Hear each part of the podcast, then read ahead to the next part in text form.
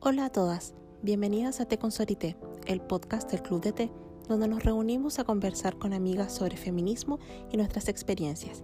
Calienta agua, sírvete una taza de té y comparte con nosotras este espacio.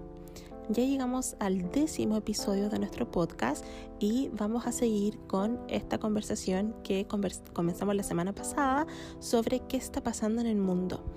En esta ocasión vamos a dialogar y preguntarnos distintas cosas respecto a qué está pasando con la hegemonía global, las grandes potencias, China, qué incidencias tiene el imperialismo, las protestas que están ocurriendo alrededor del mundo y también este despertar global respecto al agotamiento de este modelo. Me imagino que ya está lista tu agua, anda a ver y comenzamos el podcast. Hola a todas, ¿cómo están? Hola Cata. Espero que estén muy bien. Yo estoy bien, pero bastante cansada, agotada, agobiada a veces porque cada semana que pasa es como si fueran tres meses y me imagino que el agotamiento físico, mental y emocional en todos ya se está sintiendo, pero estoy con mucho ánimo para este episodio y seguir con nuestra serie de qué está pasando en el mundo. Que qué mejor que conversar con amigas sobre las tragedias y las vicisitudes de este sistema que parece que está colapsando. Y ya estoy con mi tecito elefante, auspiciador de nuestro podcast, y galletitas. Les recomiendo que se queden hasta el final de este podcast porque tenemos un concurso y hay algunas pistas en este episodio para que puedan participar y ganar. ¿Cómo estás, Cata? Hola, ¿qué tal? Habla la Cata. Bienvenidos nuevamente a un nuevo capítulo del podcast de Consorité. Ya vamos en el capítulo número 10 y es una continuación del episodio anterior sobre qué está pasando en el mundo. Como en los episodios de cada semana, vamos a recomendar y homenajear a una mujer fenomenal. Y esta semana vamos a homenajear a dos que son personas increíbles e icónicas en la lucha por los derechos civiles y políticos en Estados Unidos. Vamos a escuchar más sobre ellas.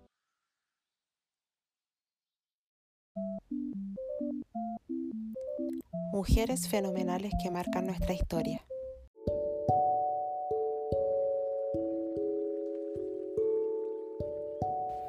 En el episodio de hoy vamos a hablar sobre dos mujeres fenomenales. La primera es Rosa Parks, que es muy muy muy famosa por la lucha de los derechos políticos y civiles de las personas afrodescendientes en Estados Unidos y que su figura ha tomado mucho protagonismo en las últimas semanas. Rosa Parks nació en Alabama, Estados Unidos, el 4 de febrero de 1913 y murió en Michigan el 24 de octubre de 2005, es decir, vivió durante 92 años. ¿Por qué es tan importante? Em, ella tuvo un trabajo de activismo político muy relevante, pero fue un hito en su vida que la hizo mundialmente reconocida y que la hizo pasar a la historia.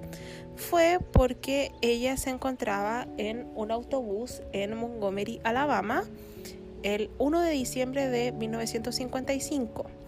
¿Y qué ocurrió allí que la llevó a ser llamada como la primera dama de los derechos civiles? Eh, en ese momento existían distintas restricciones para que las personas afrodescendientes eh, vivieran en comunidad. Una de ellas es que tenían que tomar los asientos traseros del el transporte público. Y ella se negó a ceder el asiento a un hombre blanco porque consideraba que tenía el derecho igual que todo el mundo para estar allí. El tema es que, por supuesto, este hombre hizo un terrible escándalo y ella fue detenida.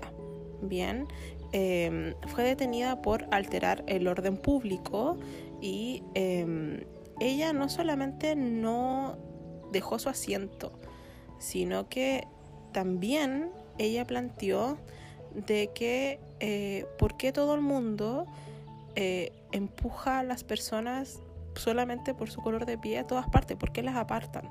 Y eh, pese a su encarcelamiento, em, ella tomó eso como un mayor impulso a su activismo y de hecho fue visibilizada por Martin Luther King, que era em, un pastor bautista en ese momento, y en ese momento empezaron a colaborar juntos con otras personas y empezaron a hacer estas convocatorias para protestar y exigir mejores condiciones de vida y derechos básicos para terminar con la segregación racial en todas las esferas de la vida. Bien, entonces vamos a ver que em, el año siguiente de este hecho, en 1956, eh, una ley segregacionista en Montgomery, Alabama, llegó la petición para abolir esta ley, llegó a la Corte Suprema de Estados Unidos y se declara inconstitucional la segregación en el transporte.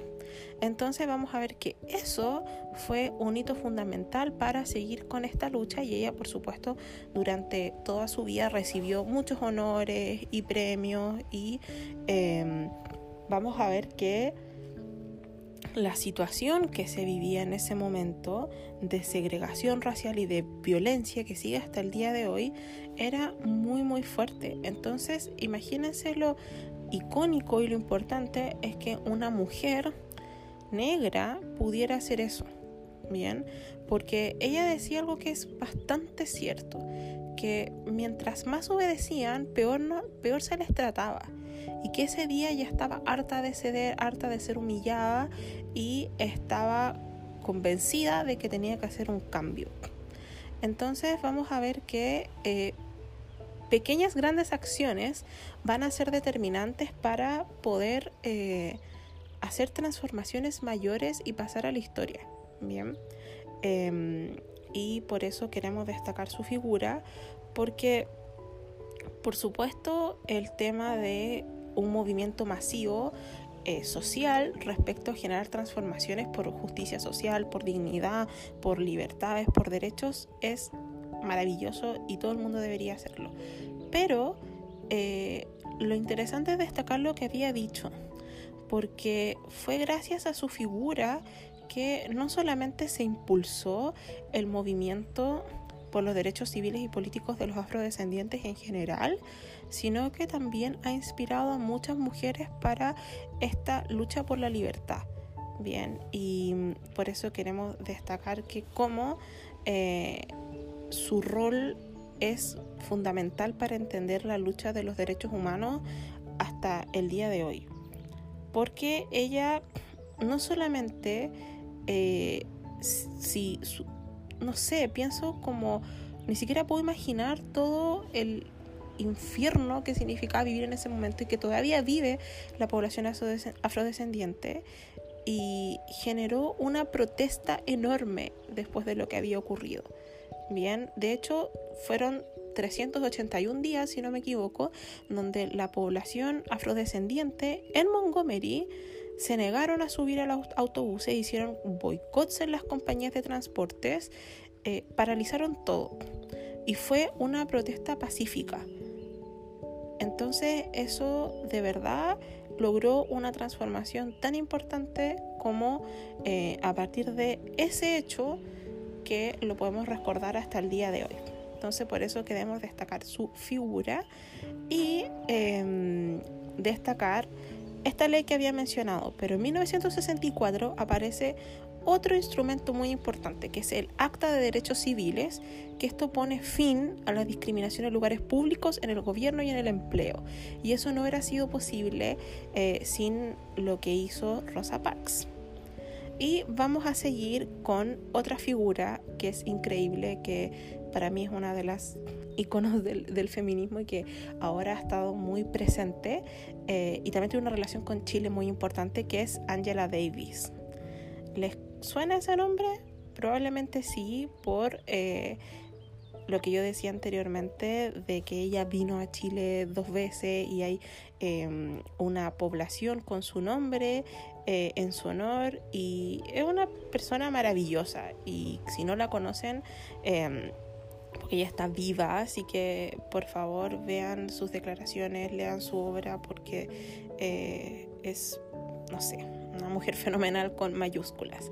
Em, cuando ella empieza a crecer, em, también nació en Estados Unidos, pero eh, también em, en un lugar que se le llamaba Dynamite, Dynamite Hill o Colina Dinamita en los años 40 en Estados Unidos. En ese lugar se caracterizaba mucho por la, irrupción en los hogares de la población afrodescendiente por el Ku Klux Klan, que es esta agrupación eh, racista horrible y violentísima. Entonces, ella desde muy temprano vio la violencia y cómo eh, desde que estaba en la escuela habían diferencias y segregación entre, entre los niños, entre las personas, solo por su color de piel. Entonces, em, eso la llevó a más tarde, todavía muy chica, a los 14 años, se va a Nueva York con una beca y ella logra entrar a este instituto mixto y estar en eh, Nueva York, ¿cierto? O sea, imagínense el impacto de irse desde Alabama, en, un lugar muy pequeño donde ella vivía, a la Gran Manzana, ¿bien? Y ella se une a la organización juvenil marxista llamada Advance y ese fue su inicio en el camino por la política. Posteriormente, ella eh, se traslada a Boston y empieza a estudiar francés, eh, luego empieza a viajar, eh, sobre todo por Europa, también estudió filosofía y siempre fue una estudiante destacadísima, prodigio, y em, posteriormente regresa a Estados Unidos con todas estas ideas revolucionarias, todo lo que estaba ocurriendo, y empieza a dar clases en la Universidad de California, pero fue expulsada porque estaba afiliada al Partido Comunista. Bien, entonces, eh, posteriormente, que es un video maravilloso que eh, está dando vuelta en redes sociales y me encanta, porque yo lo, había visto anteriormente, em, ella se le acusa de eh, contrabando de armas, que tuvo relación con un homicidio dentro de la cárcel, em, y fue todo muy, muy, muy confuso. Entonces eso era una muestra perfecta de que el sistema judicial no era imparcial para las personas, sino que también había un trato distinto y discriminatorio hacia las personas afrodescendientes. La pusieron en la lista de las más buscadas y estuvo detenida durante 16 meses. Y es allí donde se genera toda una campaña internacional para su liberación y ella se dedicó a escribir sobre las condiciones carcelarias terribles, ¿cierto? Eh, que es donde ahí aparece una, una, beta del feminismo que es el feminismo carcelario. Eh, este video que yo les menciono em, es donde ella se le pregunta sobre la violencia, por qué las personas afrodescendientes, en una persona blanca que la entrevistaba, eran tan violentas y ella dice, yo vi violencia toda mi vida, ¿bien? Imagínense lo que es vivir con esta violencia estructural. No se va a comparar a eh, un movimiento social que utiliza tácticas violentas para poder ser visibilizado. Entonces, Em, ella ha escrito un montón de trabajos que son increíbles, que son fundamentales en la teoría feminista y en el feminismo interseccional propiamente tal. Entonces es una mujer completa, o sea, es filósofa, académica, activista, marxista, antirracista, feminista y ella siempre ha planteado uno como de sus... Em, podríamos decir como sus lemas, es que eh, el feminismo tiene que ser antirracista o no lo va a ser. Bien, porque eh, ¿qué ocurre? Eh, ella plantea hasta el día de hoy de que hay una estrategia política, ¿cierto? que em, está destinada a la opresión de género y eh, hacia reproducir el racismo. Entonces lo que hay que hacer es generar, por el contrario, una estrategia que no solamente supere la opresión de género, sino que también el racismo, el fascismo y la explotación económica. Entonces, otro de los hitos fundamentales que eh, es súper importante destacar que ella fue una pantera negra. Eh, él le dejo como eso como tarea si no saben lo que es, pero eh, es increíble. Ella nació en 1944, o sea, ya tiene 75 años y sigue luchando, sigue enseñando, eh, sigue eh, aportando al mundo con todo lo que ha hecho en su vida, pero sigue con el tema del activismo. Y ella cuando viene a Chile durante la Unidad Popular también evidencia estos temas de esta intersección entre eh, clase social, eh, el tema del color de la piel, eh, todas las problemáticas que se están viviendo en ese momento y en su honor tiene una población con su nombre y cuando ella regresa a Chile hace unos años em, se reencuentra con las personas que formaron esta población y la visita.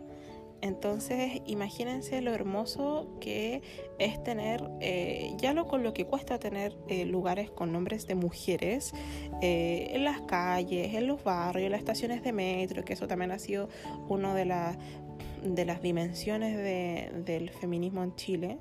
Em, imagínense tener a esta mujer increíble como referente y que ella sepa que en un país tan lejano como Chile su figura es destacada, es homenajeada, es recordada y se usa como una bandera de lucha para tener mejores condiciones de vida, para tener dignidad, para em, tener libertad y justicia social. Así que las invito em, a leer su obra que está en nuestra carpeta de mujeres autoras para que investiguen su visita a Chile, que fue justo después de ser liberada, fue en octubre del 72 y eh, fue a la Universidad Técnica del Estado, hoy Universidad de Santiago de Chile, mi universidad, así que me encanta saber como de que en el foro griego ahí estuvo Angela Davis y ella solidarizó muchísimo posteriormente eh, con la ciudadanía chilena durante la dictadura y de hecho para el estallido social también hubo algunos videos de ella dando vueltas donde también prestaba su apoyo y mm, a las personas que son de Recoleta y, conocen esa, esa población, eh, por favor, eh, denle una mirada porque es increíble. Entonces, em, como recomendación, bueno, ya tiene demasiados trabajos como había dicho, pero si pudiera recomendar algo eh, que está en nuestro post en el blog cuando se subió su ilustración, ¿cierto? En marzo, eh, es eh, el texto Freedom is a Constant Struggle, que es como la libertad es una lucha constante. Y ese mensaje también nos lleva a un poco ser dentro de lo que se puede como positivos y encontrar esa fuerza para seguir luchando por todas las causas que son importantes hoy en día. Así que para cerrar esta sección, eh, de nuevo, una profunda admiración y un aplauso donde esté a Rosa Parks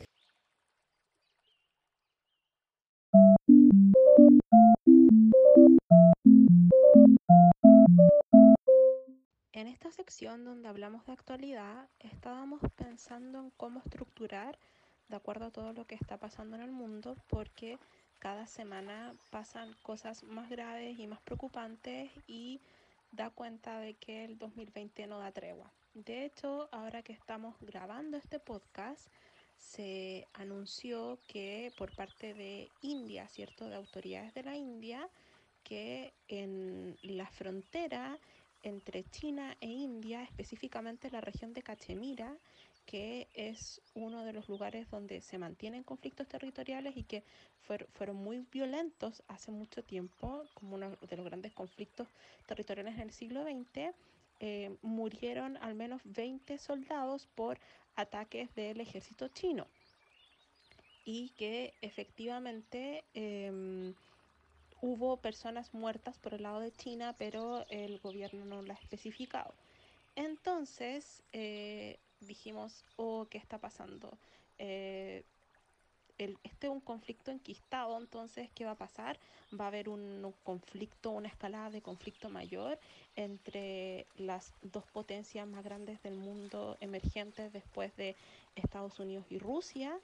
Entonces, ¿qué pasa con este 2020? Y al mismo tiempo, eh, también haciendo este guion para grabar el podcast, em, nos habíamos enterado hace unos días de que las relaciones intercoreanas, es decir, entre Corea del Norte y Corea del Sur, se habían interrumpido porque em, por parte de Corea del Norte no estaban respondiendo al teléfono en la oficina de enlace y pasa de que la demolieron y em, apareció en videos y fotos y eso marca un hito muy importante porque eh, las relaciones estaban bastante estables desde 2018, desde la primera cumbre intercoreana, em, desde las antiguas del 2000 y el 2007, en Panmunjom entre eh, Moon Jae-in y Kim Jong-un.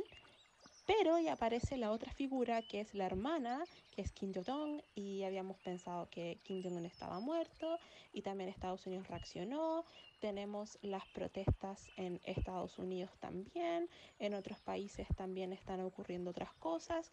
Hay como un nuevo rebrote de COVID-19 en China, que ya todo se estaba aparentemente controlando bastante bien y ahora están todas las alertas. Entonces, literalmente la pregunta de qué está pasando en el mundo se hace más presente y en base a lo que habíamos conversado la semana pasada, hacer este análisis internacional nos ayuda un poco a ordenar las piezas y ver qué puede ocurrir.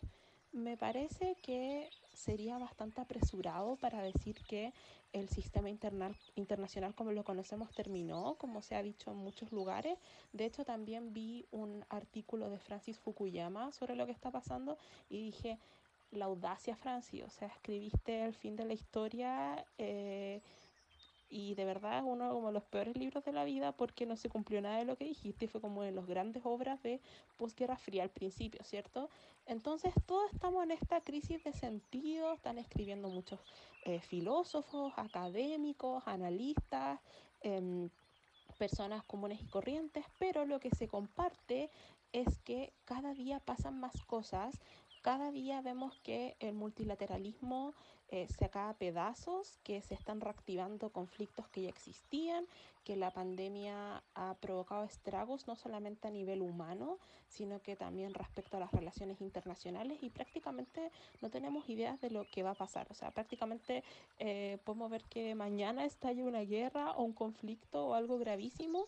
Entonces es bastante aterrador. Por mi parte me siento bastante preocupada. ¿Qué piensas tú, Cata?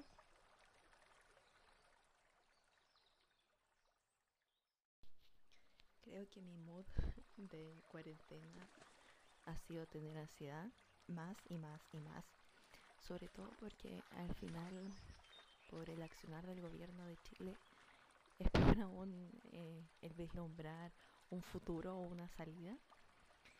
Y a veces obviamente uno también tiene que tomárselo con un grado de humor y no puedo dejar de pensar en esos memes de la catástrofe que ha sido el 2020 pero también dentro de todas las reflexiones cotidianas que me surgen y que al final me hacen pensar o más bien analizar la situación política nacional e internacional e incluso llevarla a un grado casi filosófico y de de cuestionar las bases institucionales, las bases filosóficas de la democracia, de las relaciones internacionales.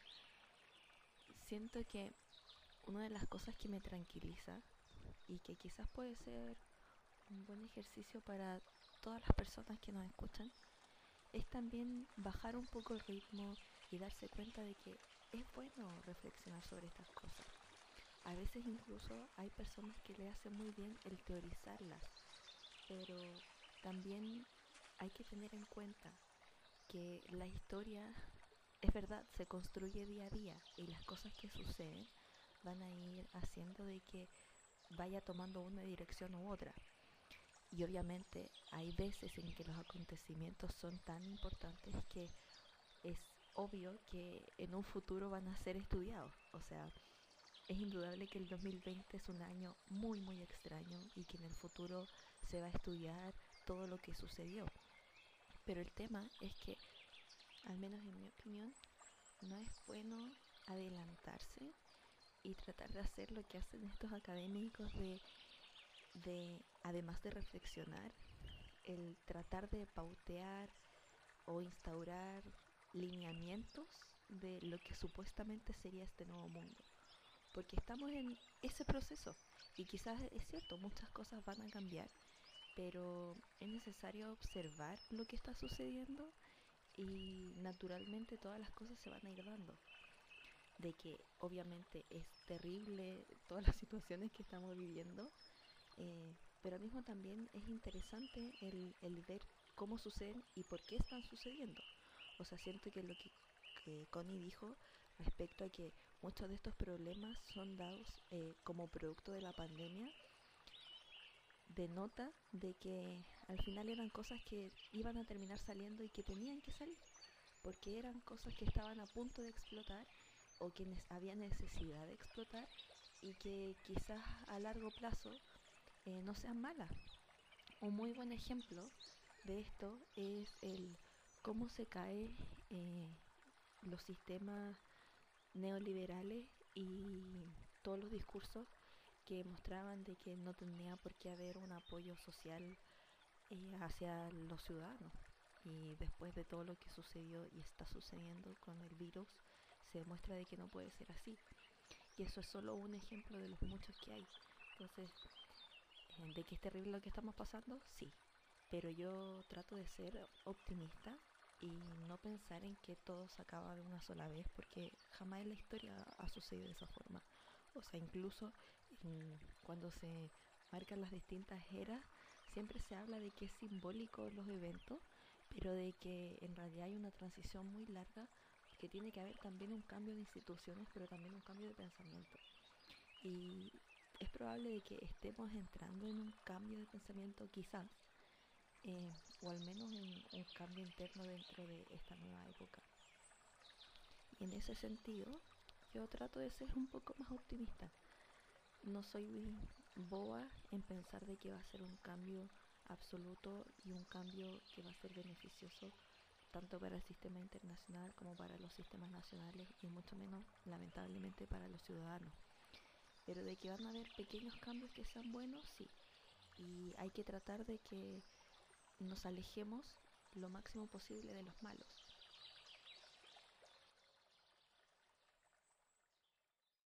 Estoy súper de acuerdo contigo porque mm, me pongo a pensar qué tendrían en sus cabezas las personas, ya sea grandes líderes políticos o personas comunes y corrientes como eh, nosotros, eh, cuando estaban en estos procesos de cambios de era o de crisis.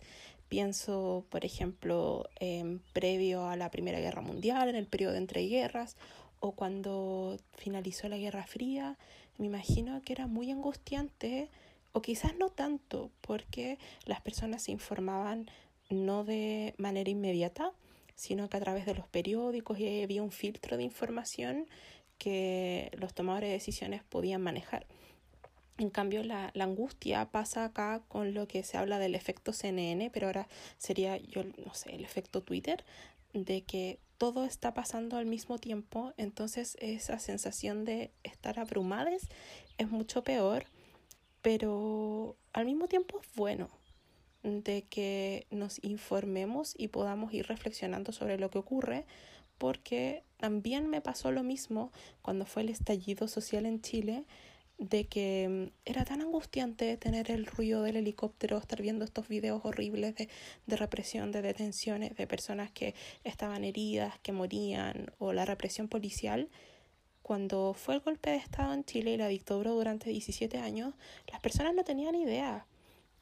No tenían idea de lo que estaba pasando y se enteraban solo por la prensa que estaba completamente cooptada eh, por eh, la dictadura en general, los grandes grupos económicos y mm, no puedo evitar pensar en qué, qué sería si estuviéramos allí o qué va a pasar cuando esto pase, cómo, cómo se va a estudiar los libros de historia. Y recordé un tuit de una chica eh, a partir de lo que eh, estaba pasando con las protestas en Estados Unidos y decía, somos la generación que se crió con Harry Potter, con eh, los Juegos del Hambre, con V de Venganza, con Internet. Entonces decía, this is book one bitch, así como este es el primer libro y, y quizás es así, o sea, esto va a seguir cada vez más y se va a convertir lo que se llama como la nueva normalidad o la nueva realidad, pero al mismo tiempo nos ayuda a reflexionar sobre lo que pasa. Y no puedo evitar recordar el caso de Marta Ugarte, también que eh, es una, fue una mujer que em, el 12 de septiembre de 1976 eh, fue encontrado su cuerpo en los muelles, en la orilla. Eh, su, su cuerpo estaba, no sé, en condiciones horribles, todos sus huesos rotos, un, un alambre de púas en su cuello, el rostro desfigurado. Y ella había sido detenida porque era militante comunista y era profesora. Y mm, los medios en ese momento lo retrataron como un crimen pasional, de que una pareja la había asesinado y la había ido a tirar al mar, pero efectivamente ella fue lanzada de un avión, eh, lo más probable viva, y que era muy común eh, como técnicas de, de exterminio y desaparición de personas. Y se supo mucho tiempo después. Y ahora, por ejemplo, con lo que pasó con George Floyd o, o muchas otras personas que han, lamentablemente, es como lamentable por la morbosidad y lo horrible, pero están como los registros allí. Entonces, eh, es demasiada la información eh, y da cuenta de que la historia es cíclica es como obvio, pero es cierto. O sea, eh, lo que está pasando en Cachemira, o lo de las Coreas, o lo que está pasando en Estados Unidos, que también rememora mucho la lucha de las personas afrodescendientes por sus derechos políticos y civiles, nos da una idea de historicidad y de la importancia de tener eh, esa memoria viva. Porque algo que yo veo mucho en Chile, que Em, en razón a lo que decías tú, Cata, de que todo está muy provinciano. Lamentablemente no se ha hecho un buen trabajo. Em, y eso nos corresponde desde los que estamos en la academia o todas las personas de la sociedad civil y, y, las personas que tienen el poder de educar a las personas y hacerles entender de que no vivimos aislados del mundo. Sí, tenemos esta cosa geográfica de estar aislados y por supuesto lo que pasa en Chile eh, nos va a afectar más porque por razones obvias está allí. Pero recuerdo estos comentarios como los países serios se salen de la ONU o como el Pacto Mundial de Migración que no era vinculante decía que poco menos que los migrantes iban a invadir los países, que iban a demandar a los estados. Eh, y eso es súper negativo de sentir que esta cosa como de la excepcionalidad chilena o lo que pasa acá es lo más importante y lo de afuera no nos afecta. Y no, al contrario. Entonces, eh, por supuesto, en este podcast no vamos a resolver eso, pero sí eh, algo que, que, rescato de la gran cantidad de, herramientas, sobre todo digitales, que tenemos para acceder a la información y, y medios eh, de comunicación de todo el mundo y medios alternativos también, e incluso instancias autogestionadas como esta, nos permite tomar más conciencia de eso, de que lo que está pasando en el mundo nos angustia, pero eso es bueno porque también nos permite reflexionar sobre qué futuro queremos construir, cómo vamos a, si es que salimos, cómo vamos a salir de esto, que ojalá seamos personas más empáticas, más reflexivas, más críticas, más solidarias, que tengamos eh, eh, esta como responsabilidad eh, humana de hacernos cargo de los problemas, de no ser esta ciudadanía pasiva y que no le interesa la política, que no tiene idea y no, es una responsabilidad. Entonces, eh, si bien están pasando muchas noticias, eh, muchas cosas en las noticias y cada vez que, que abro alguna red social me angustio mucho, además que por lo mismo de mi, de mi profesión, eh, recibo como bombardeo de información todo el tiempo, sobre todo de Asia, que es lo, lo donde me dedico. Entonces, por supuesto, eh, quizás una persona que trabaja en otra cosa o está en otros temas no le van a llegar como este, me imagino como este meme gif de um, Kaonashi o sin cara del viaje de Chihiro cuando le llega al mar y sale como feels en todas partes. Y así yo me siento como que me llega esta ola de información por, por mi trabajo y por mi mundo. Entonces tiendo a sentirme como muy... Eh, no sé, como colapsada, como una bola de nieve, me quiero hacer bolita. Pero eh, esto de, de, la idea de actualidad eh, me parece muy interesante porque también es súper pop, por decirlo de alguna forma, o de cultura popular en base a, los que, a lo que hemos hablado en otros podcasts. Porque es increíble cómo se puede encauzar la creatividad de las personas en esto. O sea, no hay que hacer grandes análisis políticos en Foreign Affairs, que por supuesto es súper importante, pero lo que decías tú, Cata, de los memes o eh, videos o recopilaciones son súper importantes y llenan mucho y van a ser como las grandes piezas históricas del futuro y me encanta. Eh, así que para cerrar esta sección, sé que siempre ponemos eh, canciones de eh, solistas, mujeres o grupos femeninos, pero aquí vamos a hacer una excepción porque em, hay una canción que yo diría como, no sé, como el himno de lo que está pasando en Estados Unidos, pero que también nos sirve como para, para pensarlo, que es This is America de Childish Gambino, porque cuando salió fue como el medio hit y todo el mundo analizándolo y salió como de sorpresa y todos como, ¿qué onda? Porque tiene muchos símbolos y ahora como que renació, es del 2018 la canción y el video, en mayo del 2018, así que justo cumplió dos años. Eh, y ahora como que todo hace sentido. Lo mismo me pasa con los Simpsons. Yo amo los Simpsons. Y todo lo que dicen los Simpsons se cumple y es como qué onda. O por ejemplo en el estudio Ghibli Day, analizando las películas y todo lo que ocurrió en la actividad que fue muy bella, también aparecía esto de lo que se repite o lo que pasaba, no sé, en el periodo Edo en Japón, está pasando ahora y eso es genial. Así que les vamos a dejar con esta canción, This is America, para que la escuchen y la compartan y podamos seguir con esta conversación.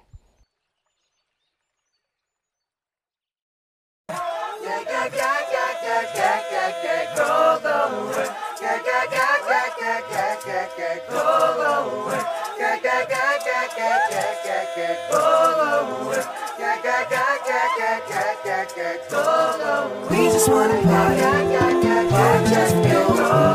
We just wanna party,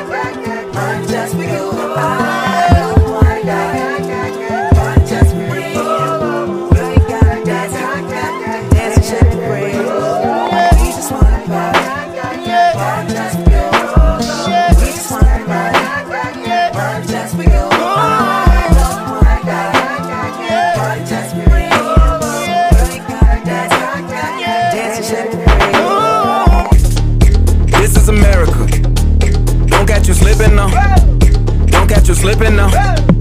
Look what I'm whipping now. This is America. Don't catch you slipping now. Don't catch you slipping now.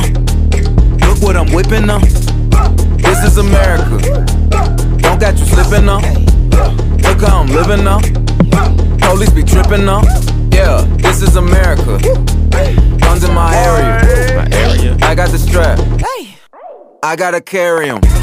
Yeah, yeah, I'ma go into this. Yeah, yeah, this is Gorilla. Yeah, yeah, I'ma go get the bag. Yeah, yeah, or I'ma get the pad. Yeah, yeah, I'm so cold like yeah. Yeah, I'm so dull like yeah. We gon' blow like yeah. Uh.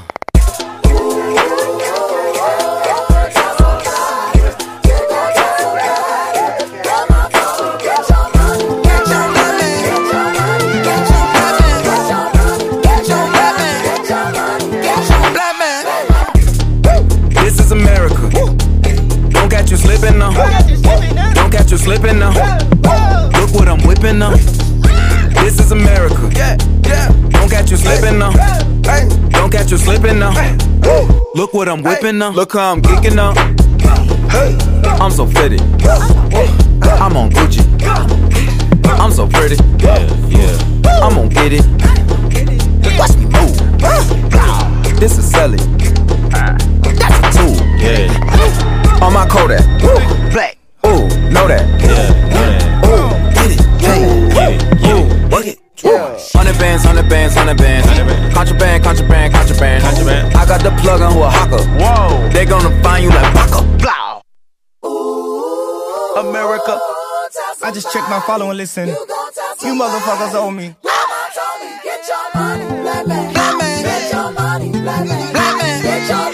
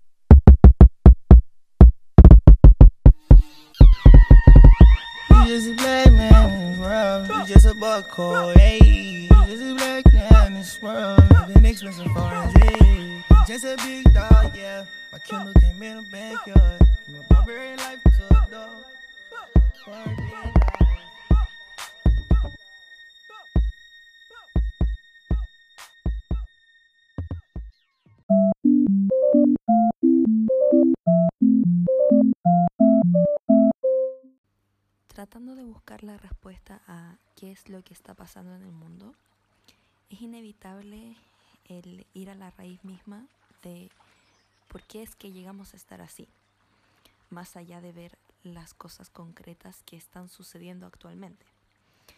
Porque al final esa es la forma más, más fácil de, de poder generalizar un poco estos casos concretos eh, o puntuales y tratar de englobarlo dentro de, de un fenómeno que sea más allá de racismo o activismo, protesta em, o la misma pandemia, que obviamente todas son importantes y tienen su explicación y muchas veces están tiene- tienen su naturaleza propia local, pero también se puede encontrar una explicación que los una con, con otras con otras equivalentes en otros países.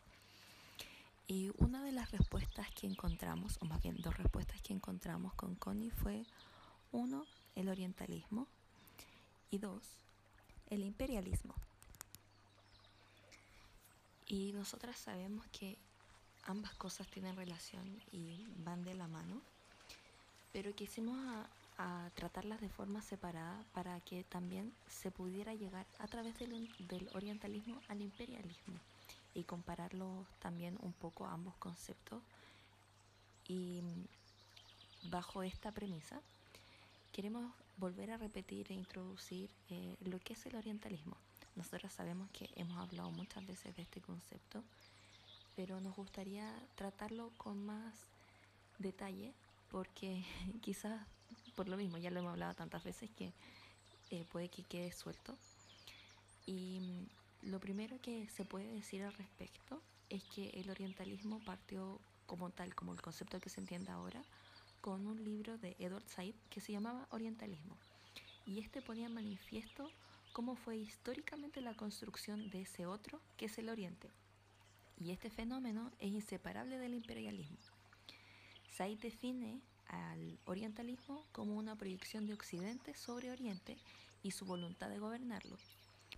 Devela de qué forma los occidentales pretendieron conocer lo oriental no para comprenderlo y convivir, sino para dominarlo mejor. De esta forma es un modo de relacionarse de los europeos y estadounidenses, fundando instituciones que se especializan en lo oriental. Es también la actitud de investigar Oriente, una forma de relacionarse con Oriente para describirlo, enseñarlo, colonizarlo y decidir sobre él.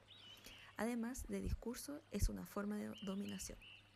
Este libro, o más bien esta teoría, es clave para entender mucho de los fenómenos que sucede actualmente. Y es que dentro de este mundo globalizado existe aún la insistencia de parte de muchos países el tratar de seguir siendo hegemónicos. Y el problema es que esta hegemonía se podía dar solo porque el sistema lo permitía, porque habían cosas que hacían de que hubiera esta pseudo superioridad frente a otras naciones. Y el problema es que en la actualidad muchas de las naciones que podrían también considerarse hegemónicas y que lo son, son países que pertenecen a este otro y que son aplicables al, al orientalismo porque a pesar de que también tienen mucho poder político, mucho poder económico, Occidente o los países hegemónicos occidentales, que, que pésimo concepto, pero es una forma de simplificarlo, eh, los, los ven también con una inferioridad. Y esto tiene mucho que ver porque siguen creyendo eh, bajo estos conceptos imperialistas que son inferiores.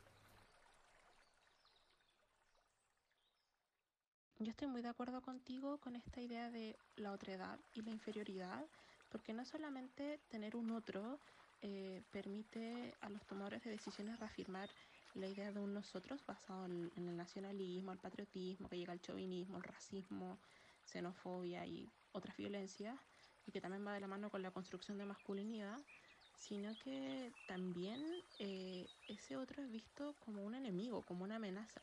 E incluso si no lo ves como una amenaza, es visto como un inferior al cual tienes que dominar o civilizar. Y eso ocurrió muchísimo, ha ocurrido toda la historia, pero ocurrió muchísimo cuando fueron los atentados de las Torres Gemelas del 2001 con esta idea de el Islam o el musulmán que pesa hasta el día de hoy y en el mismo Estados Unidos. Y me parece que es súper interesante problematizar eso porque de hecho la otra vez leía como eh, todos están con esta causa del Black Lives Matter y no hay que ser racistas, pero hace un par de semanas decían que los chinos eran unos inmundos que tomaban sopa de murciélagos y que habían provocado esta pandemia global. Eh, y ahí también hay racismo, también una idea de un otro. Entonces también hay que pensar de que las relaciones internacionales no solamente son de poder a, nivel de pensar eh, China quiere derrocar el orden global liberal o por qué China se tomaría la molestia de destruir este orden global cuando simplemente puede asumirlo completo e intactamente.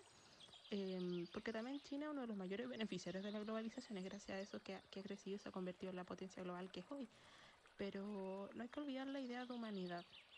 Eh, y siempre destacamos eso porque mm, eh, mientras tenemos a las grandes potencias peleando entre sí con estos líderes en todas partes que lo hemos mencionado, están personas y personas que están viendo sus vidas afectadas de muchas maneras.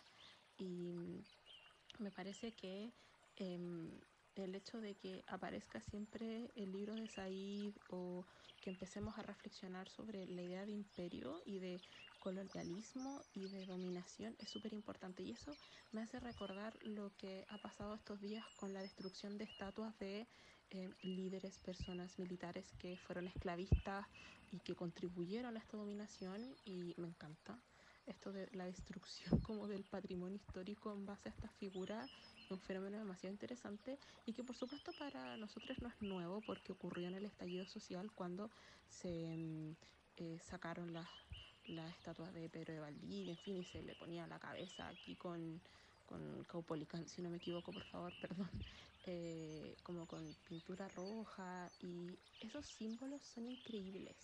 O muchas fotografías que, que han aparecido eh, de mm, enfrentamientos de la, la, policía con las personas, todo eso me parece demasiado interesante y eh, rescatar la idea de que sí, la idea de otredad no la vamos a desarmar ahora, pero el imperialismo ha causado la mayoría de los conflictos que tenemos hasta hoy, las violencias que existen, incluso no solamente a nivel de eh, guerras globales o guerras mundiales o conflictos de otro tipo, sino que también en cómo nos relacionamos con los demás. Y eso van, por ejemplo, en el caso de Estados Unidos con las personas afrodescendientes o en nuestro caso también con la, con la migración y con eh, las personas indígenas. Eh, el hecho de relacionarnos en base a nuestro apellido, de dónde venimos, nuestro color de piel, a nuestros rasgos, y eso lo vemos siempre eh, es súper problemático y me parece hermoso y espero que sea real de que las personas están como aprendiendo y criticando y debatiendo sobre eso. Yo también espero de todo corazón que la gente realmente esté aprendiendo, pero sobre todo que esté tratando de hacer un cambio. Porque muchas veces la gente cree que es necesario ser activista para realmente generar un cambio grande. Y eso no es así.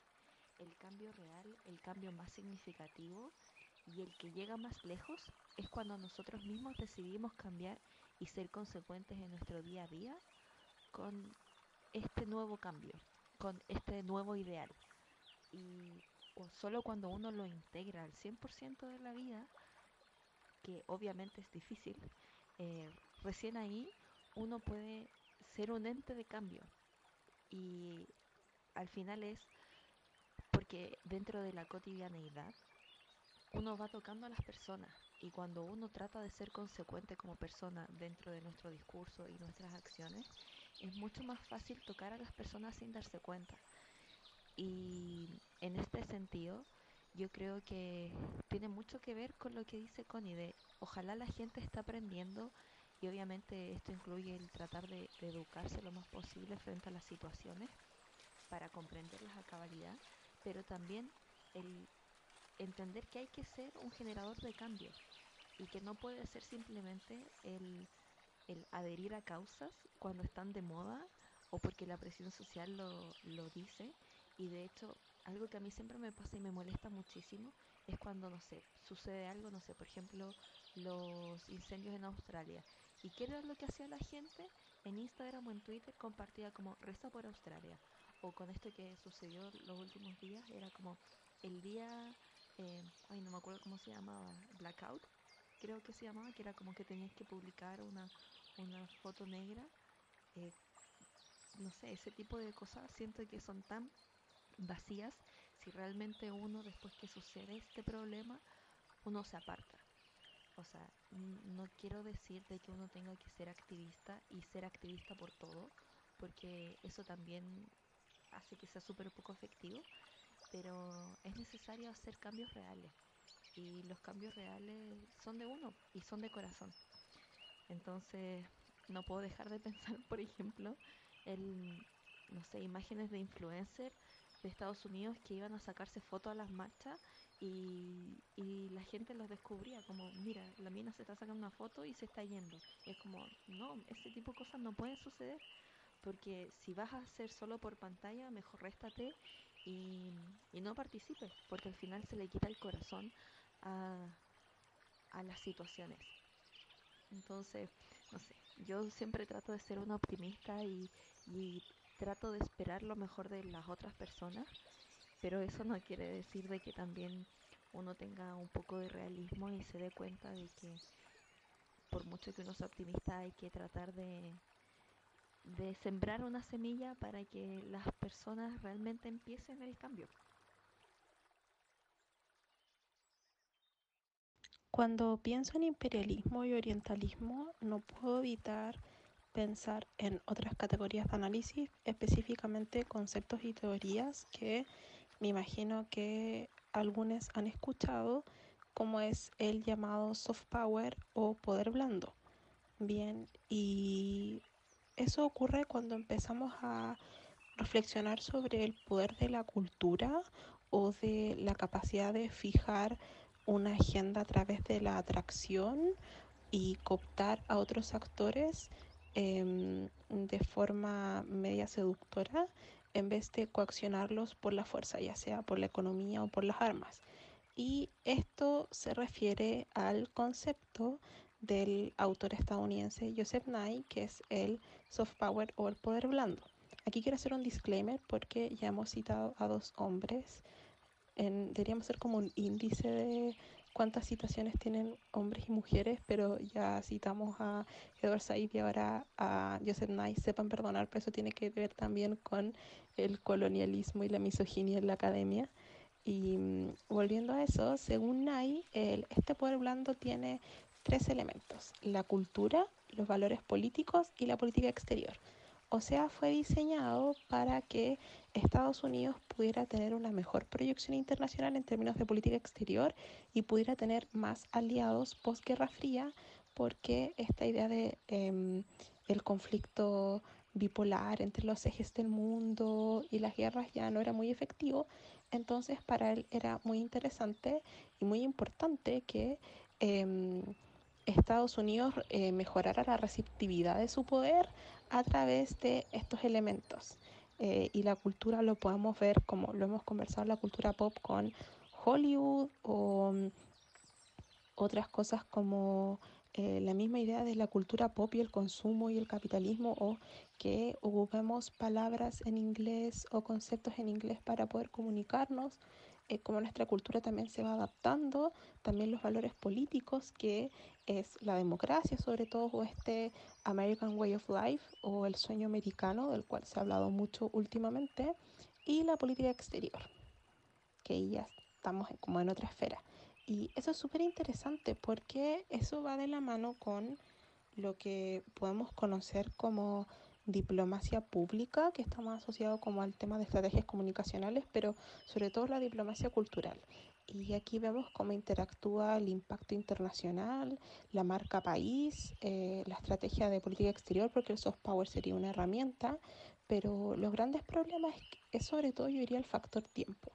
Em, hay como una incapacidad o no podemos predecir cuánto tiempo se va a demorar que este poder sea efectivo o que efectivamente em, un país, por ejemplo, que tuviera una estrategia de soft power muy eficiente como Corea, em, tuviera un mayor peso en la toma de decisiones en el sistema internacional. Em, eso es muy difícil, no podemos controlar como los resultados del ejercicio de poder blando.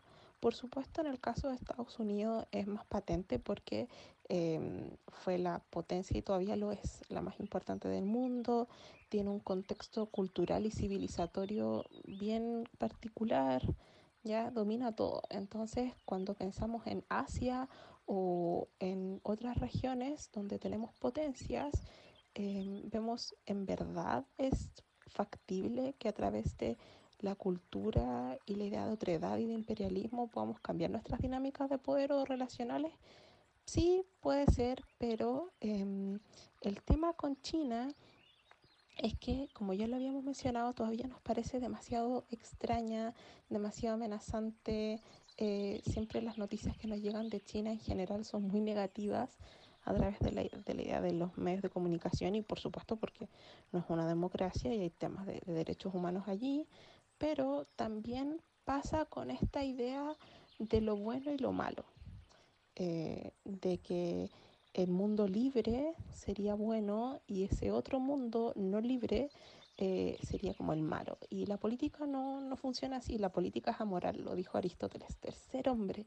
Siento que este es el capítulo donde más hemos hablado de hombres, perdón, eh, pero esta cosa de ver eh, las situaciones o el hacer política, o el poder en términos de bondad o maldad eh, no es lo correcto. El poder es poder, depende de cómo se use. Y aquí entran otros factores como la ética, la moral y las normas internacionales que van a determinar cómo nos comportamos. Y por supuesto hay cosas que son inaceptables. Eh, y otras que sí deben ser fomentadas, como la cooperación internacional. Entonces, eh, claro, a mí me parece muy interesante eh, a partir de preguntarnos qué está pasando en el mundo. Eh, ni siquiera ya tanto por la pandemia, porque por supuesto ya un, una variable más importante, pero yendo más allá, ¿cuáles son nuestros referentes culturales? ¿O cómo nos vamos a relacionar respecto a los valores que van a primar más adelante? ¿O cómo nos vamos a comunicar? ¿Cuáles van a ser nuestros códigos?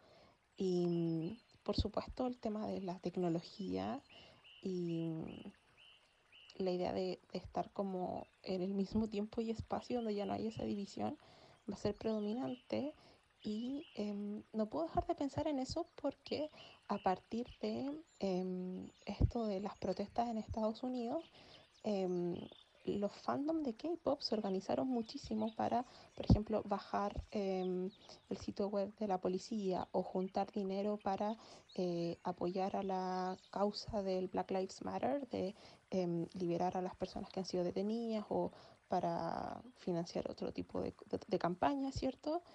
Y mm, vemos que pese a que tenemos esta capa superior de grandes potencias y me imagino prácticamente reptilianos tomando decisiones, eh, las personas sí tienen un poder muy importante que a través de la historia lo ha demostrado y ahora es una gran oportunidad. Y por supuesto me, me al lado del K-pop y del poder blando porque es algo que, que, yo investigo. Yo investigo la diplomacia cultural de Corea y sobre todo a través del Hallyu o la popular coreana o la ola coreana, de la cual vamos a hablar en unos capítulos más de forma especial.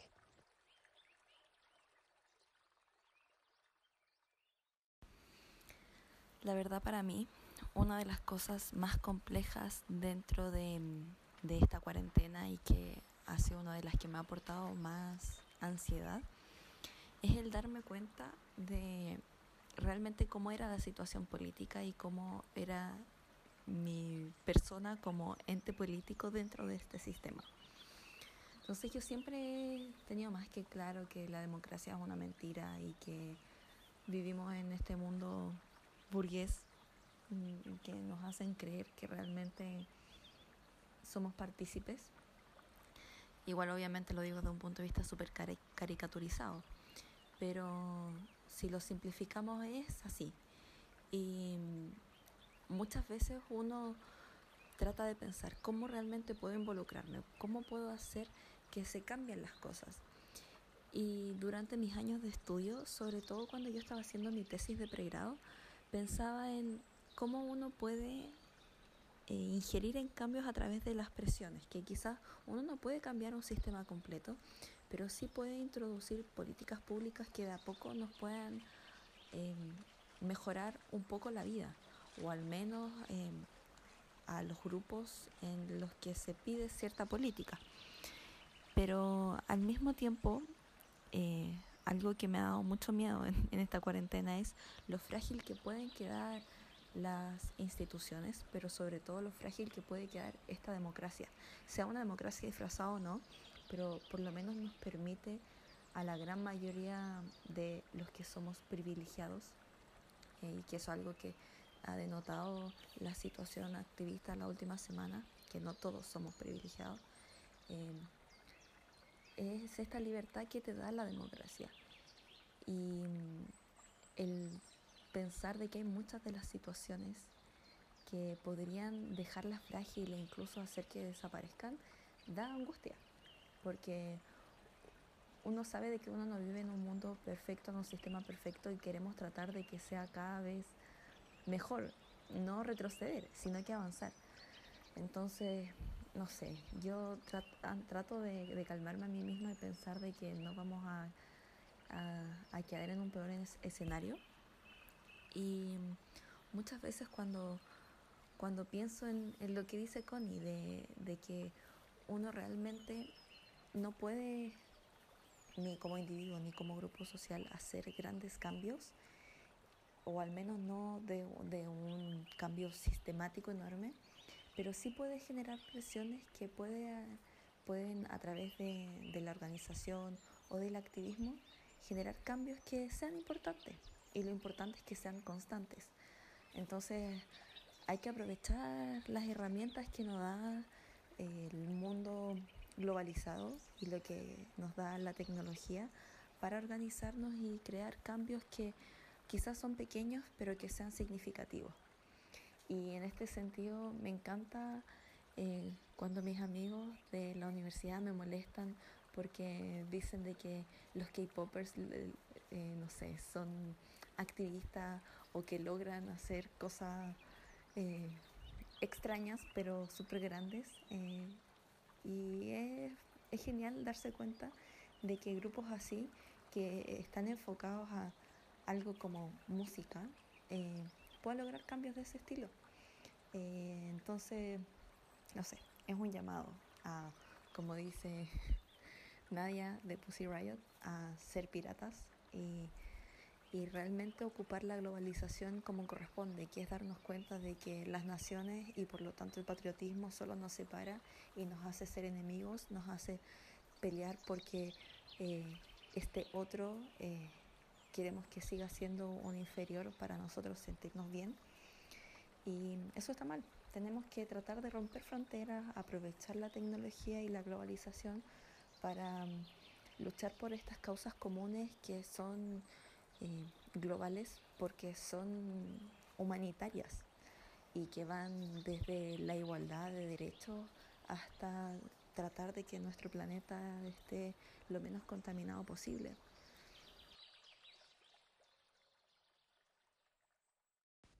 Estoy muy de acuerdo. Puede sonar como un discurso muy de Miss Universo o de mm, paz mundial, pero al final da lo mismo.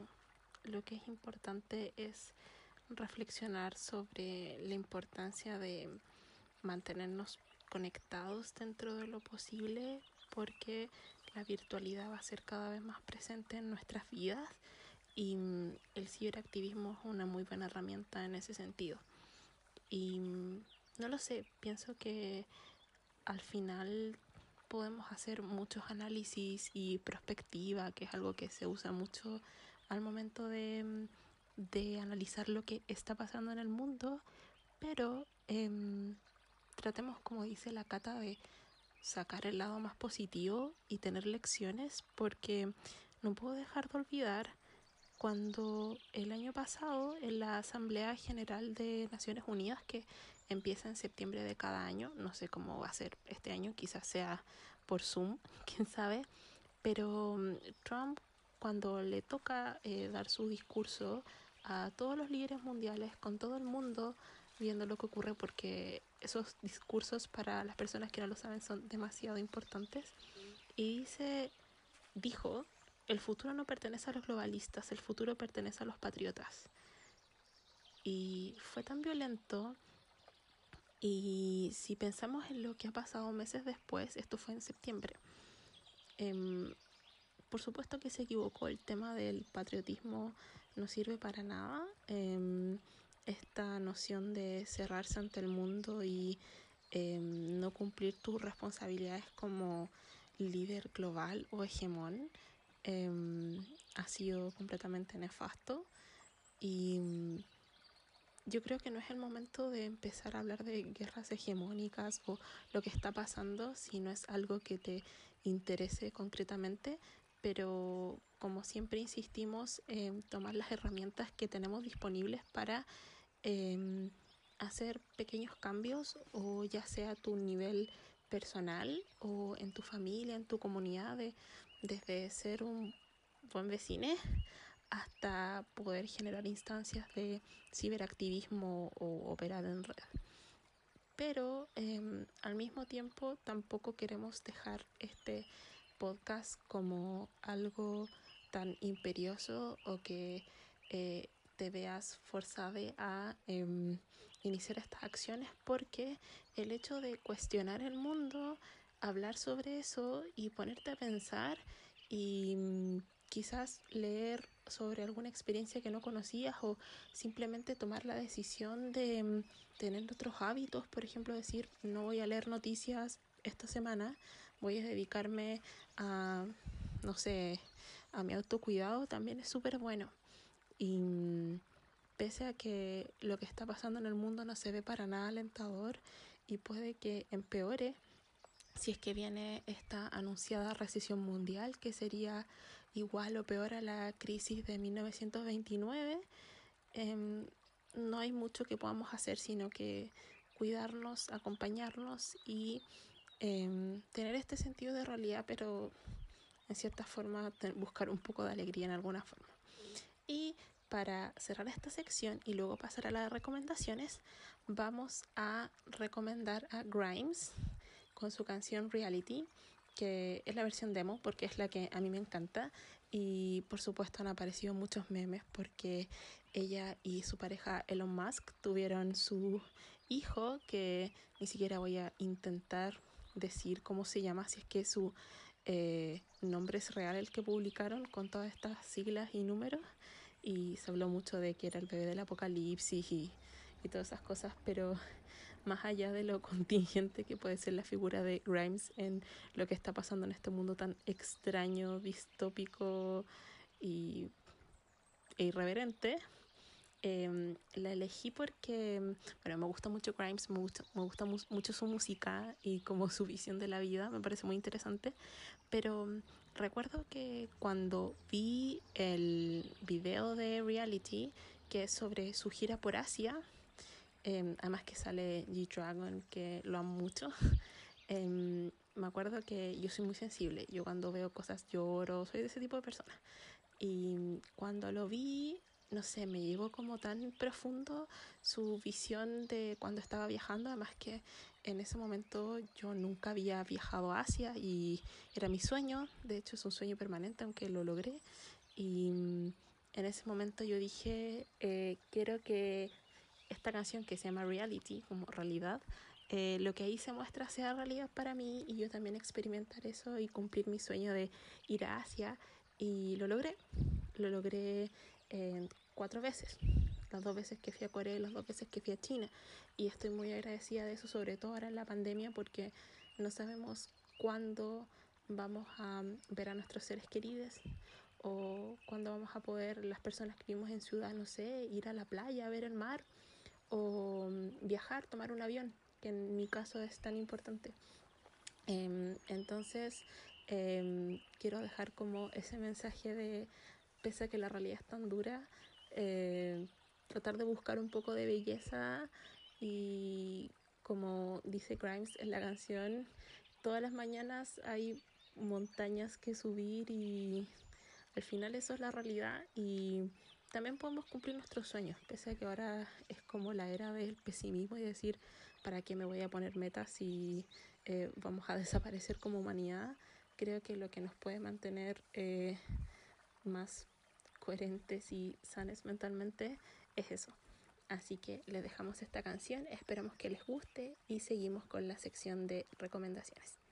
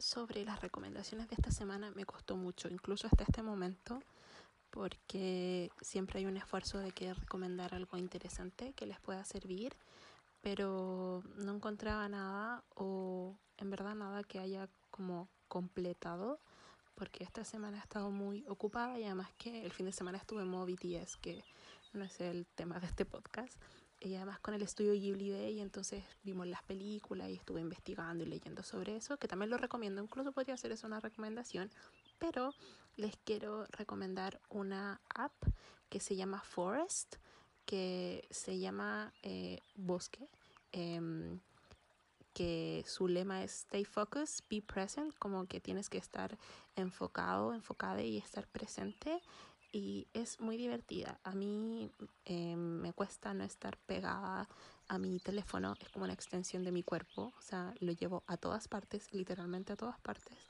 Em, y es muy linda porque la descubrí por Twitter porque habían personas que compartían su flor eh, como una flor que los representaba y mm, otras cosas y lo encontré demasiado lindo y ahí saqué eso, como cuando te creas la cuenta en Forest puedes hacer eso y después em, puedes empezar a reflexionar sobre la idea de olvidarte de la adicción a los dispositivos y darte un tiempo para las personas que quieres o para ser más productivo pero de forma entretenida y con sentido.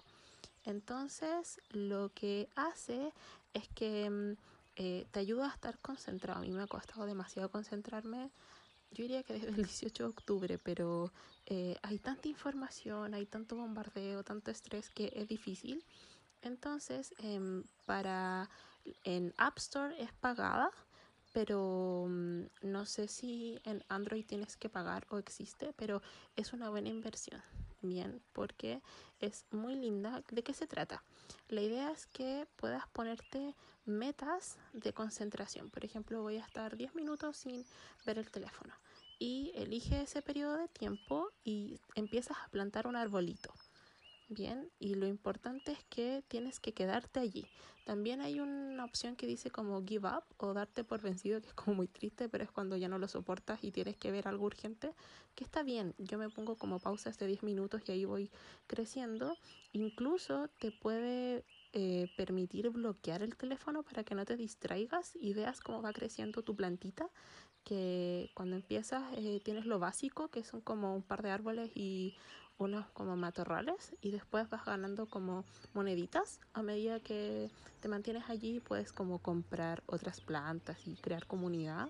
Y es súper lindo porque si tienes eh, amigues puedes ir eh, visitando otros bosques y la app es muy linda porque puedes incluso ahorrar tus moneditas y tienes un espacio para donar y eso te sirve para comprar un árbol real y de hecho las personas que eh, son las desarrolladoras de esta aplicación eh, juntan ese dinero y plantan árboles reales. Eh, hasta ahora lo han hecho en India y Zambia, en regiones donde son países, ¿cierto? Pero prefiero como a regiones de esos países donde hay mucha deforestación y tienen problemas em, de recursos naturales y de cambio climático muy importantes.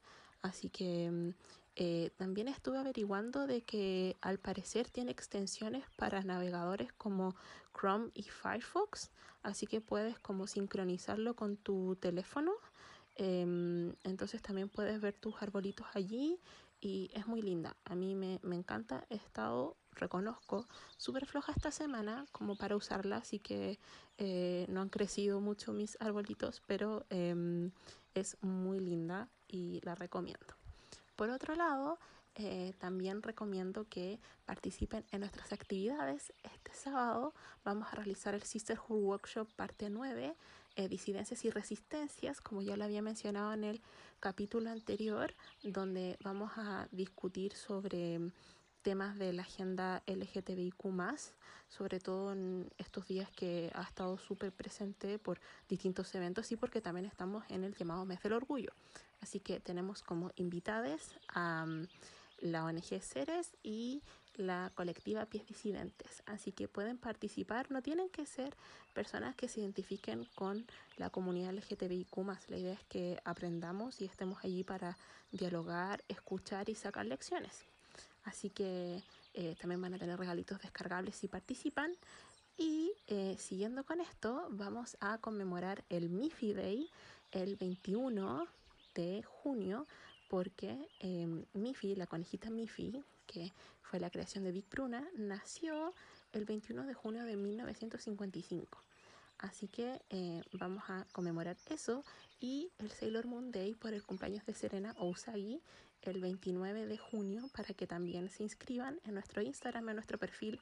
Está todo eso. Para el Miffy Day tenemos em, cosas muy lindas, muy especiales. Em, nuestra amiga de Conino Bakery em, está haciendo una cajita especial que se llama Miffy Box, que tiene 20 galletitas de Miffy y tiene regalitos del club, que es una postal especialmente ilustrada por eh, la creadora detrás de eh, Conino Bakery, que es eh, Connie Fran, y un sticker donde sale Conino y Sorite, y viene en un papel glitter precioso que fue hecho gracias a Imprenta Lunar, que también les mandamos un besito grande. Y está preciosa, yo ya encargué la mía y estoy muy emocionada y estoy esperando que llegue para sale muchas fotos y, y, todo. Me, me encanta Mifi. Y también tenemos un kit descargable que vamos a estar publicando que hizo nuestra amiga eh, Connie Bonomi, que la pueden encontrar en su cuenta de ilustración como Kobomi Ilustración o Mamá Juguete, porque también tiene su proyecto de juguetes Waldorf. Y ella hizo un kit especial de un gorrito Em, como de conito, ¿cierto? Y una guirnalda de Miffy. Así que eh, pueden celebrar el Miffy Day o sus días especiales con estas cosas preciosas. Así que vamos a estar anunciando eso. Y también em, vamos a conmemorar de la mano con el Sailor Moon Day con eh, Chinchi Cookies y con Ino Bakery también con cajitas especiales. Yo estoy demasiado emocionada porque Em, no soy una persona que le gusten mucho las cosas dulces, pero me gustan las cositas pequeñas. Entonces las galletas son perfectas y además que no son tan dulces y son bellas. Yo diría que mis favoritas son dos, la de doble chocolate. Em, que es como gordita y es como la más eh, llenadora y es exquisita. A mi abuelita le encantan. Pero también me encantan las buttercream, que son las de crema de mantequilla, porque esas son las que tienen formas de personajes que me encantan. Así que yo diría que esas dos serían la de doble chocolate y la de buttercream. Y para que estén pendientes también de la cuenta de Conino Bakery, porque tenemos un concurso especial para celebrar el décimo capítulo del podcast. Así que vayan a las cuentas de Instagram de ambos proyectos, que es el Club de Té en nuestro caso y Conino Bakery, para que vean las bases del concurso y puedan participar y puedan ganar su cajita especial sorpresa de galletas. Estoy muy emocionada. Así que esas serían mis recomendaciones de esta semana, la aplicación Forest y nuestras actividades del club que se vienen. También en julio es nuestro aniversario, así que vamos a estar con todo. Yo estoy demasiado emocionada, no tienen idea de las sorpresas que tenemos. Y eh, por supuesto que no tienen idea, pero me refiero a que no se imaginan lo bello que es. Así que eso le doy el paso a la cata con sus recomendaciones.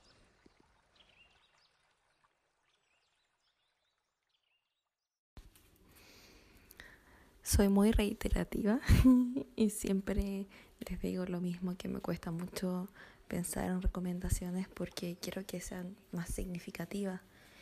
Y en este episodio fue especialmente difícil porque muchas de las cosas que son importantes para este tema y más generales las hablamos y recomendamos en el episodio anterior, tanto en la sección de recomendaciones, pero en general durante todo el capítulo. Entonces pensaba, ¿qué podría recomendar ahora? Que al final, dentro de todo, sigue siendo más o menos el mismo tema. Y si me escapo a cosas más específicas o a otros subtemas que tengan relación, quizás se podría perder un poco el foco y al mismo tiempo quizás podría no entenderse a cabalidad a lo que me refiero con mi recomendación porque necesitaría explicar con mucha más profundidad a lo que me refiero y no es la idea. Entonces pensé, ¿qué cosa puedo recomendar que sea aplicable y que pueda ser una guía de estudio para hacer análisis o interpretaciones? Y llegué a la conclusión de que hay un par de temas que en general la gente obvia o que no los trata de forma separada porque a veces hay un cierto prejuicio sobre estos temas y que son fundamentales para poder entender la historia y la cultura de cada lugar. Y por lo tanto, en consecuencia, entender también el, el cómo somos como personas en el sentido de como sociedad y también por qué son los líderes de esa forma y por qué actúan de tal forma. Y uno de estos grandes temas es el estudio de la religión siento que muchas veces eh, no se le toma la importancia a la religión como un factor cultural histórico y esto es porque en gran parte la gente primero no sabe mucha historia y cuando piensan en, en temas religiosos lo ven como una, un tema más teológico o desde un punto de vista más dogmático y no necesariamente las implicancias políticas eh, que han tenido en la historia pero también al mismo tiempo en las implicancias socioculturales que han determinado en su formación, porque al final casi siempre se obvia que en la formación de la sociedad es necesario para poder entender los fenómenos actuales, no solo entender el cómo se formó la sociedad desde un punto de vista histórico y todas las implicancias de las otras ciencias sociales que, que tuvo esa, esa creación, como la economía, la geografía, etc., sino que también otros factores que son muy importantes como lo es la filosofía y la cosmovisión de la, de la vida, eh, especialmente religiosa. Y en este sentido, siempre me ha llamado mucho la atención el entender las religiones no solo de un punto de vista dogmático, sino también en, en esta cosmovisión. Entonces, creo que mi primera recomendación, por lo tanto, sería traten de averiguar sobre las religiones y no solo las que son establecidas o más conocidas eh, en la actualidad, sino también la formación de las religiones desde la antigüedad. Hay mucho material y a veces es difícil separar un poco em, como la religión de, en la práctica, los textos que son más como para poner en práctica una religión, de lo que son más bien recopilaciones em, quizás más que se abstraigan más. Pero es un, un buen ejercicio para entender las distintas sociedades y también tratar de ponerse en el lugar de, de las otras personas.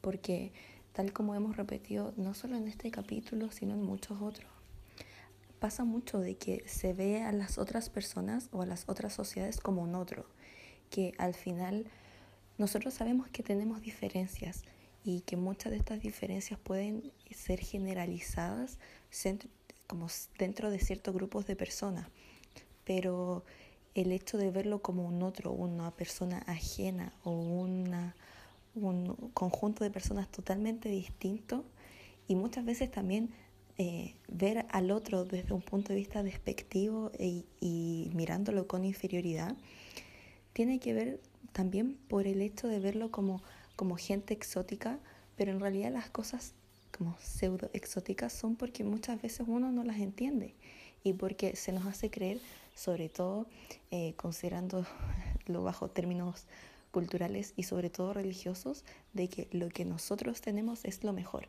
y creo que desde el punto de vista de la religión es la forma como más palpable de ver este ejemplo, porque para todos aquellos que son religiosos, ellos son los que creen que están en la verdad, ellos creen que tienen esta verdad como casi revelada y que todos los demás están equivocados. Entonces, dentro de este ejemplo es súper fácil ver esta superioridad que muchas veces se da dentro de las distintas culturas.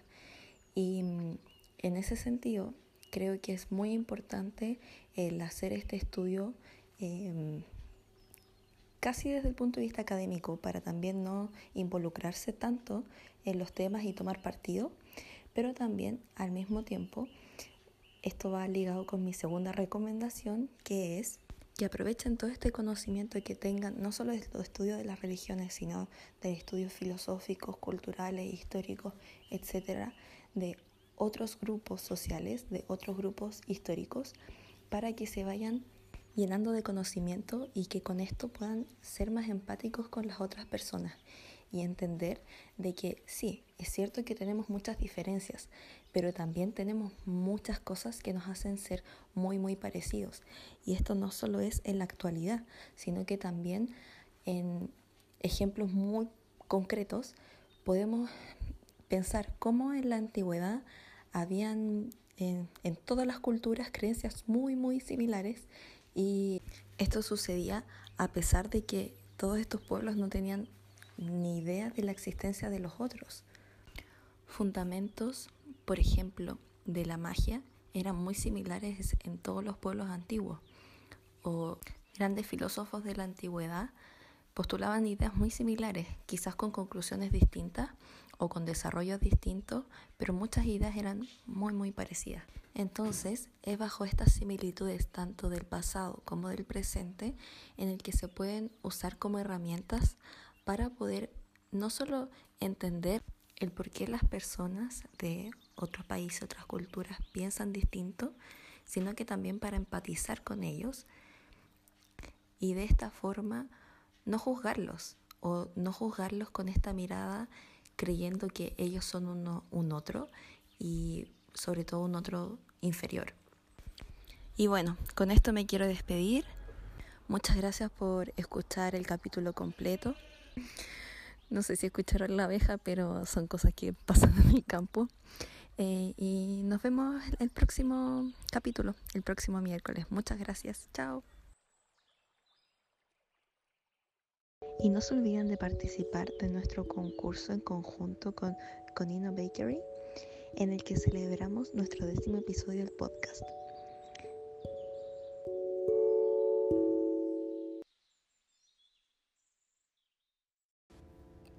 Nuestra hora del té ha terminado. Esperamos que hayan disfrutado este episodio de Té con Sorité y nos acompañen la próxima semana con más tecito y temas de conversación. Recuerden visitar nuestra página web www.leclubdt.cl y seguirnos en nuestras redes sociales en Instagram, Twitter y Facebook como Leclub de Té. Abracito y que tengan una muy muy linda semana. Adiós.